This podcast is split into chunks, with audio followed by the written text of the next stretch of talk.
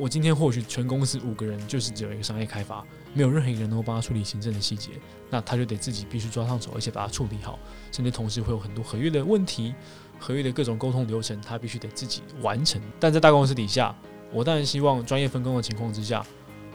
这个业务他就顾好他的业务能力就好了，而且是超级强大的业务。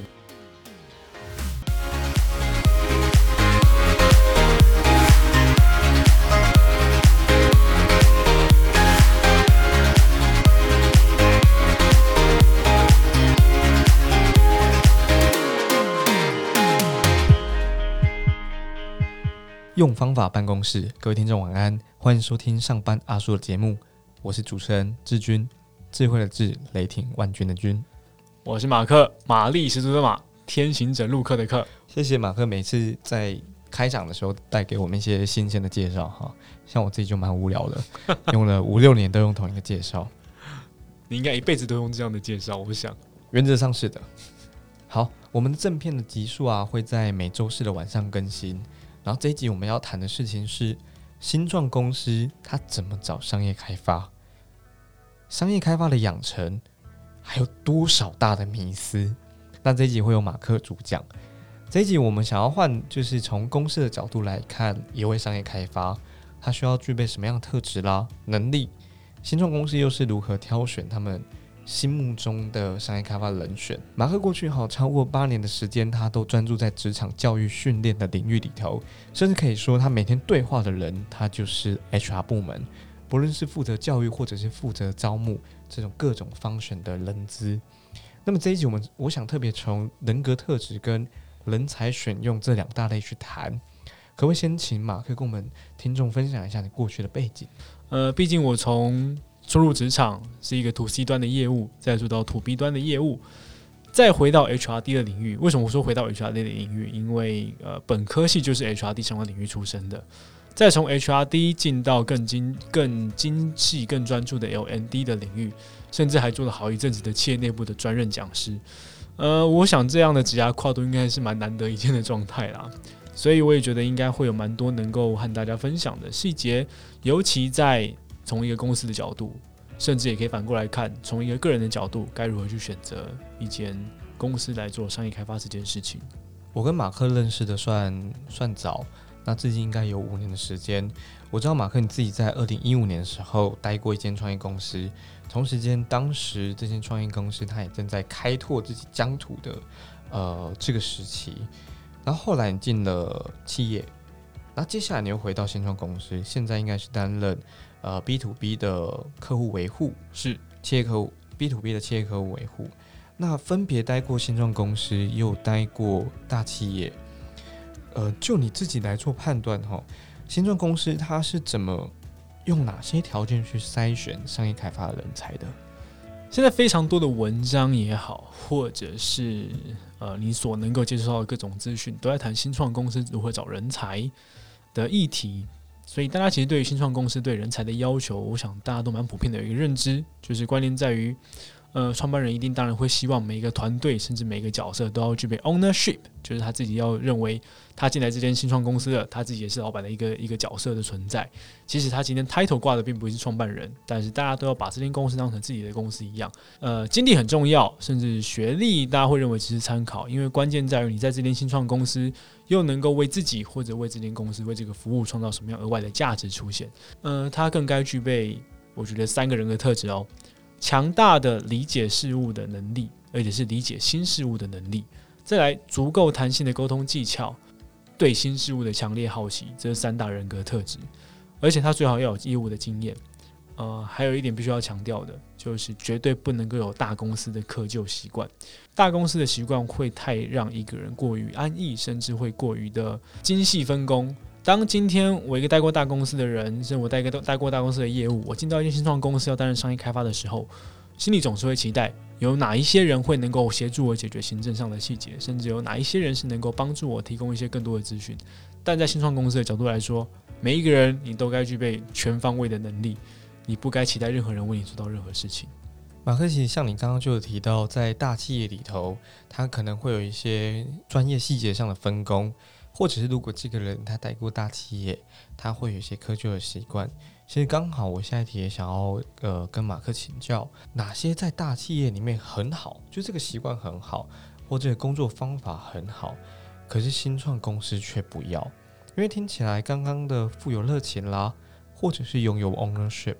我觉得不管在大企业或在新创公司，这都是一个不可多得的人才诶。那哪些是大企业里头这个特质很棒，新创公司就觉得，哎，你你最好不要这样子。三个方向吧。首先，第一个，面对任务使命必达，对每个人来说可能都是哎这样的动机很棒啊。但是在新创公司，我们今天必须自己创造任务。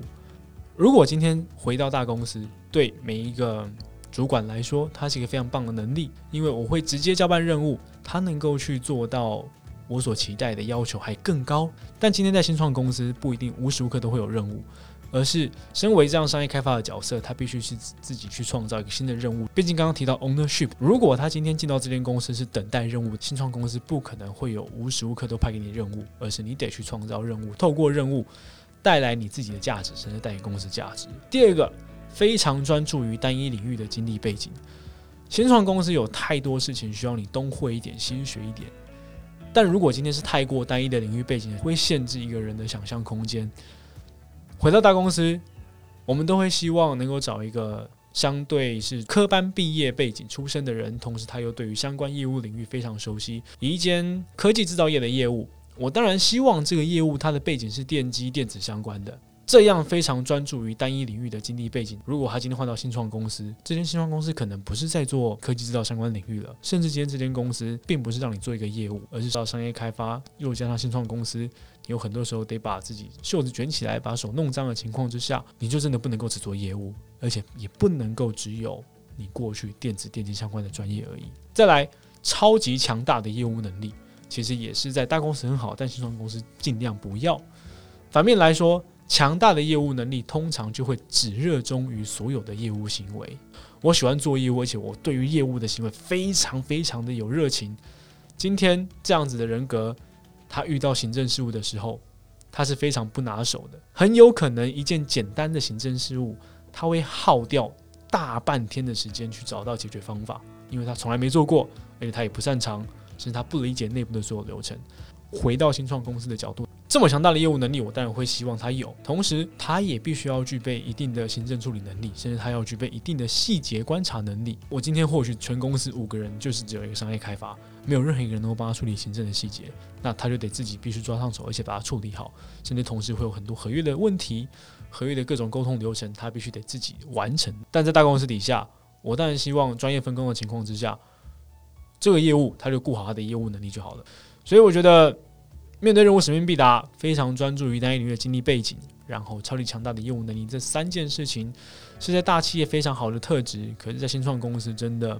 会让创办人或让或者是让新创公司的 HR 有很多考量。OK，呃，刚刚提到了一些方法，呃，听起来马克也在新创公司里面很有体悟。我想邀请大家跟着马克一起走下一题。我想请教马克，跟我们分享一个你自己不管是找招募。或者你自己成为一个商业开发过程当中那些印象深刻的案例，然后我想就可以带着听众一起去体会这个案例。呃，这个案例其实有两个阶段，第一个阶段就是当在我被面试的时候，我在找一个商业开发的角色。那这个商业开发他必须要去面对一个全新的产品，在这个市场里面，这样的产品其实又是一个强势产品，我必须要去呃经历一次这样的面试，但这样面试比较像是一次会谈。在这样的会谈里面，我印象非常深刻，被问了一个关键的问题：如果我是这个事业或产品的负责人，我会如何看待它的走向，或是它的使命跟愿景？我第一次才深刻的理解到，从一个商业开发的角度，面对到一个全新的产品或者是服务将进入在一个全新的市场的情况之下，身为商业开发，它该具备的 ownership，我在这个问题被问到了；它该具备的弹性，我在这个问题被问到了；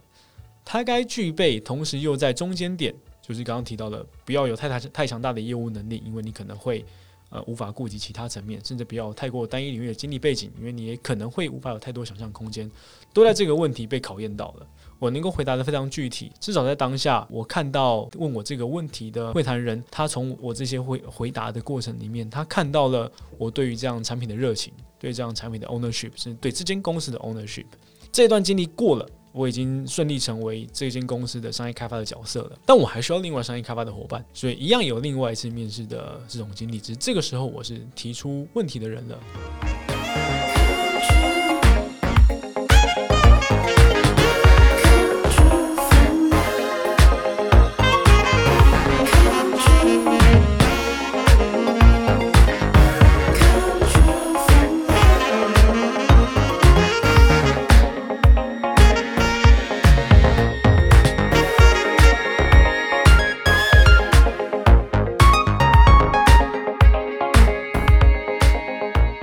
也是因为刚刚这样这么关键的问题打通了我这样的影响，也就是说，在未来面试的每一个人的时候，我都会提这一个问题给他们：如果你是这个事业或产品的负责人，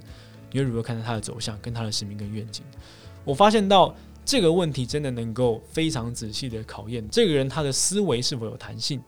这个人他是否过去真的太过单一的背景而影响到他现在的想象空间，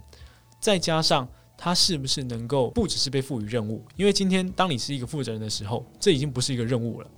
这是你自己的事情。你要如何去让这样的 business 成为一个你期待它的愿景，跟期待它发展的使命的方向？这都是必须要被非常具体的提出来，大家才能够验证说，OK，今天你合格，你能够在这间商务，在这间的新创公司担任商务开发的角色，因为你不只是有过去的经历，同时你具备 ownership，同时你具备了。呃，使命必达。我想要跟大家分享一下，我们是怎么看待使命跟愿景的。使命跟愿景其实很难区别，或者是很多文章上面，我觉得他并没有谈得很清楚。我们自己用英文来区别。呃，使命就是 to do 那些你要去做的事情，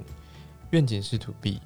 那些你未来想成为的样子。我觉得这样就很容易去区分，不管是你个人的使命愿景，或者是职位的。甚至是公司的使命愿景。这一集进行到这边啊，其实我们知道马克他过去他自己的人格特质，他看待别人的人格特质的那些养成的过程，然后我们也知道了他怎么去选用别人以及被选。可是我觉得商业开发的养成还是有一些迷失存在，尤其是最近六月直逢这个毕业季，有些大学生或者是硕士生即将毕业。我有一个朋友安娜，他就跟我提出一个，我觉得也是万年大灾问。他就说，大学毕业的时候究竟要做什么？那不知道做什么时候，只好做业务啦。因为业务好像比较没有门槛。马克，你觉得真的是这样子吗？业务真的没有门槛吗？还是你有什么其他的看法？以 HR 的角度来看，台湾的求学跟就业市场哦，这样的说法真的存在很久一段时间。大家真的普遍都认为，业务是一个进入门槛相对低的职涯选择，因为以台湾在就业市场对业务的定义，真的太广泛了。图 C 端的业务可能包含到了食品业务，包含到了金融保险业务，或者是理专，他们都叫业务。B to B 的业务可能又是科技制造、网络科技，或者是医疗电子电机、医疗器材这些 B to B 的业务。所以业务的定义真的太广泛，大部分的图 C 端的业务就会不小心让大家落入这样的一个思考误区，进入门槛相对低。但同时，我们又都认为啦。业务它又能够让我们去接触到职场社会中更多的面向，例如说待人处事、跨部门沟通，更广泛的还包含到了你要如何去做谈判，你要去如何做到商业简报，各式各样能力都会在业务里面你会碰到。但真的是这样吗？不知道做什么，只好做业务吗？如果你今天要做业务，一样以终为始，什么样的业务？甚至我们很常很拔辣的讲。你五年后期望自己成为一个什么样的业务？中间这段职涯经历，你该去具备什么样的能力，甚至该经历什么样的业务角色，或者是什么样的产业背景，才能够往那那个方向前进？这种大灾问绝对没有一个绝对的答案，真的答案只有我们自己心里知道。那我想要就是继续延续大灾问哦，因为也有很多人去提说，诶，那我刚毕业，那我刚进入社会，刚进入职场，有新创公司，听起来很弹性，然后冰箱总是有。点心可以吃，还是要进大企业，知道那些跨部门的运作、组织上的磨练。但马克，你觉得呢？应该先去新创公司还是大企业？呃，你怎么会做这样做出这样的判断？商业开发嘛，我们总是突破那些对方提出来问题的框架，所以我觉得不是陷害，而是啊，在这框架下面，我们找出大家可以依循的方法，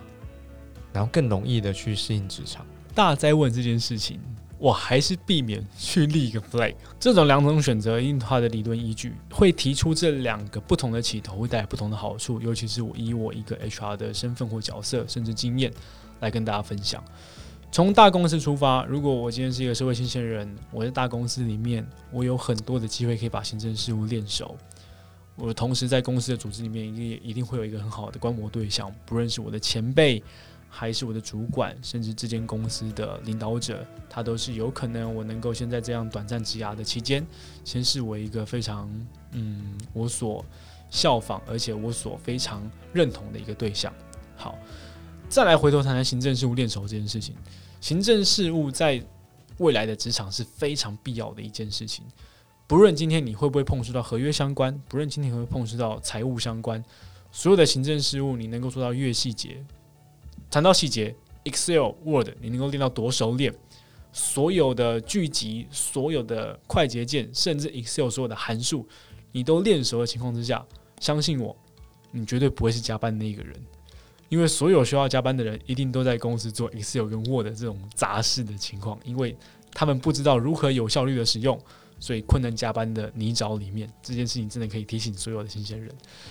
同时，我们在大公司又能够获得完整的教育训练。这个完整教育训练当然包含到新人训，新人训会教你整个企业文化，但你能够从中去认识到，呃，每一个部门如何看待自己，甚至跨部门沟通的情况之下，优先在这样的教育训练里面了解到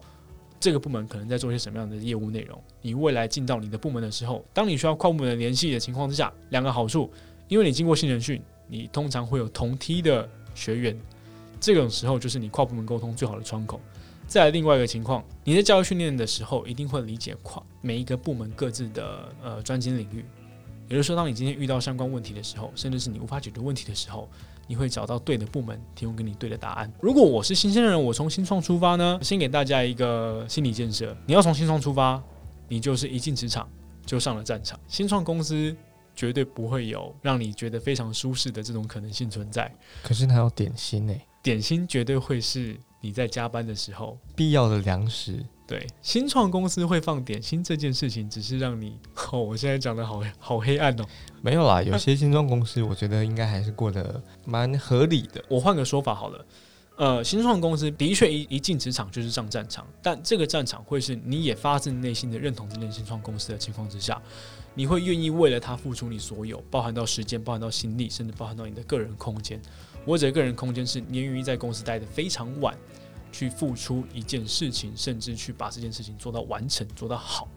因为你在新创公司，你会看得到自己的价值，你会感感受到成就感，你也会在其中体会到真正的忙碌是什么。我指真正的忙碌是这个忙碌会让你带来存在感的这种忙碌。我觉得这好难得哦，因为那表示自己的使命愿景跟公司的使命愿景，它有一个交集点。是。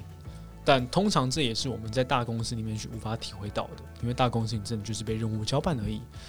在新创公司，你会体会到真正的没日没夜，但这样的没日没夜也真的会让你真的深刻体会到你的存在感跟成就感。实质的报酬不一定是薪水上，而是这个成就是来自于所有公司的里程碑，也是你整个部门的里程碑。真正的那种战斗感跟存在感，你是会非常上瘾的状态。同时，你会犯很多错。犯错这件事情真的是在职场里面最珍贵的了。在大公司里面，你很难犯错，因为它都已经是既定的 SOP。你唯一犯错的可能就是你的 Excel 可能打错一个字，你的 PPT 档可能呃错值了几个页数，或者是今天你用错了 Word 档上面的文字的粗体或颜色。这样小小的犯错，它并无法为你未来的你的职业发展带来什么样具体而且有印象的呃学习。在新创出发。这一些犯错真的是在职场上最珍贵不过的事情。你会有很多的故事，你会有很多的 learning by doing，从做中学。同时，我们也会从从错中学。我们有一个专有名词叫事物学习，尝试的是错误的误，事物学习。你唯有尝试过错误，才会知道正确的解决方法在哪里。所以，新创公司最珍贵的就在于你会有犯错的机会。好，那假设呃，铁熊这个朋友，嗯，他今天刚从学校离开，然后进入社会了，他想清楚了。他想要成为一个商业开发，然后他刚好也听了你前面这些分享，他知道大企业的好处，他知道大企业会遇到问题，他知道新创公司的好处，他知道新创公司的价值，他也知道在新创公司里面可能遇到的状况。那他未来还是想要成为商业开发，你会推荐铁熊这样子的一个想成为商业开发工作者的人，或者其实他就是一个新手商业开发，他应该做什么样的准备？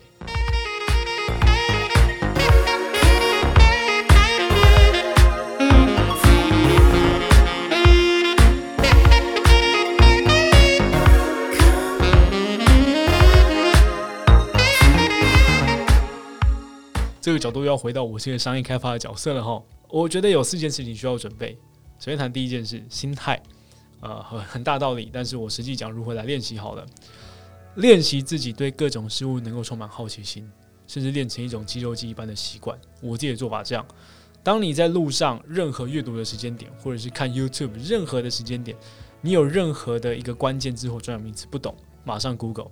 让这件事情变成一个习惯。你会逐渐的对你还不了解的事情会充满很多好奇心，因为你已经有主动过这个习惯了，让它成为这样的肌肉记忆，这是心态面。第二件事，弹性，我们的沟通能力是不是能够去应对各种场合或者是突发状况？因为前面几集一直都提到，商业开发的角色，你会应对到各种你需需要随机应变的各种场合，突如其来的一场午餐会议，临时约成的一个咖啡局，甚至随机面谈判时刻，那如何练习呢？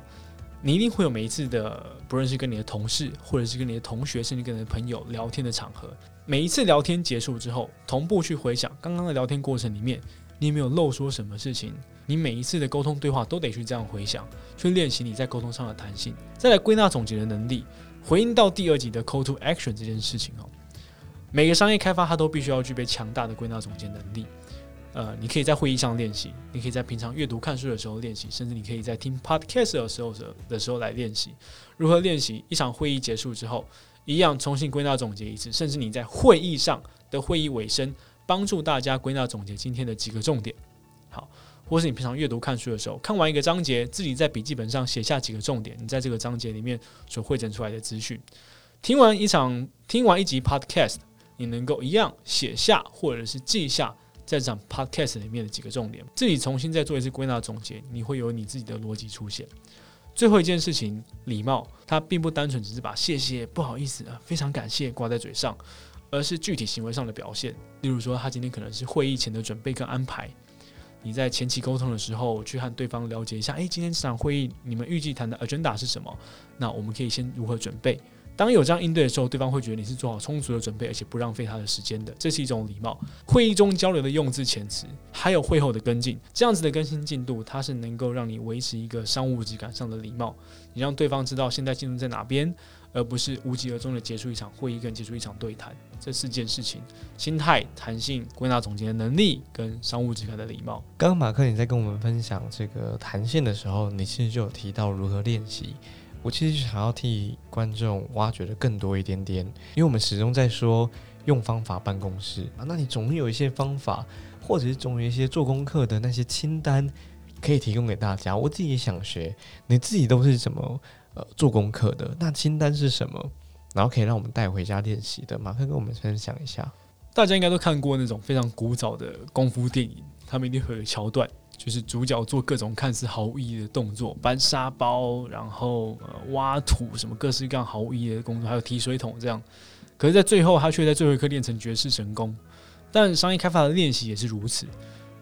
我自己的方法，我会去把握生活中的每一个细节，然后套用每一个步骤来帮助自己练习。小到我去买一杯咖啡，大到我去尝试如何跟星巴克店员建立关系，我会自己设定一个步骤。这个步骤叫做设定目标，以终为始，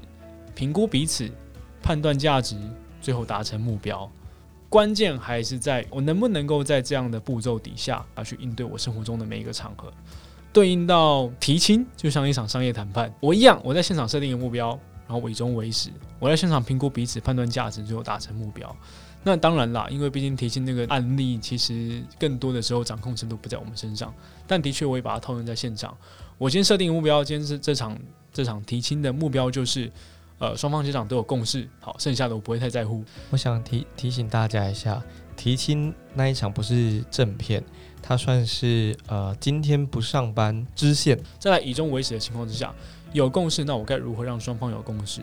呃，我是不是先去该了解，呃，两边能够共同谈论的话题是什么？身为一个晚辈的角色，我该提到什么样的话题？甚至我该如何牵引进这样的话题？当我在想这些事情的时候，我同时也在评估彼此了。这个彼此是双方的各种条件，包含到对方可能会考量到什么，对方可能会想听到什么，对方可能会觉得什么样的结局才叫做两边都有共识。接下来，同时我在判断价值，这样的判断价值也是双边所认为的价值是什么。如果两边认为的价值都是 OK 有共识的情况，就已经是价值的达成了。好，那接下来我想办法达成目标。所以在提亲的过程里面，我会持续的去试探，到底每一个段落。呃，是不是到了关键的环节，我该提出什么样的关键的语句，去促进彼此能够有这样的沟通，就是双方家长能够有这样的沟通，最终我去 push 最后那样的呃关键语句出现。好，那两边都有共识了，那接下来未来就是让小朋友来决定喽。我在最后的一个关头，我提出了一个非常关键的议题，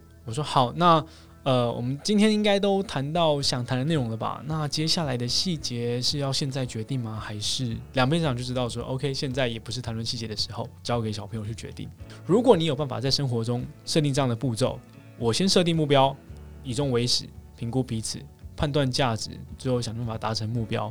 每一次的聊天，每一次的聚会，甚至每一次你买个东西，你都能够做到这件事情。不断的练习，你会能够具备足够的弹性。而且你能够有一个强大的归纳总结的能力。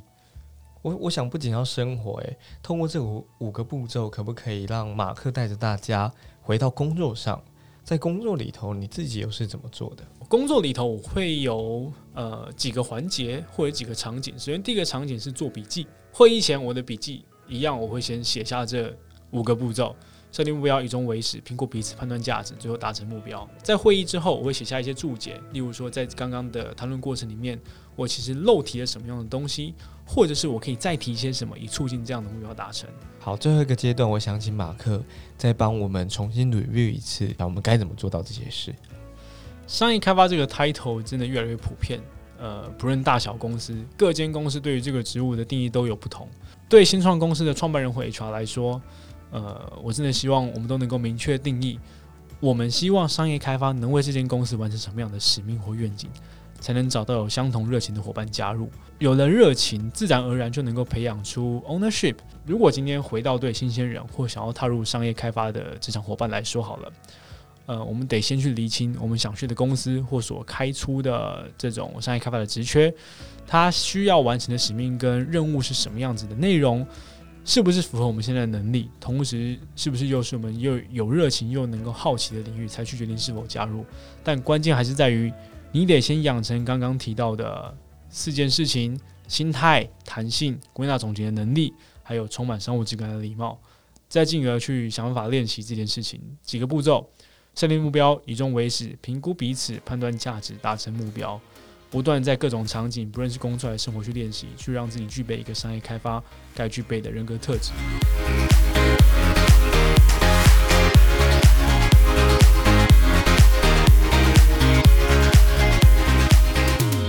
上班阿静，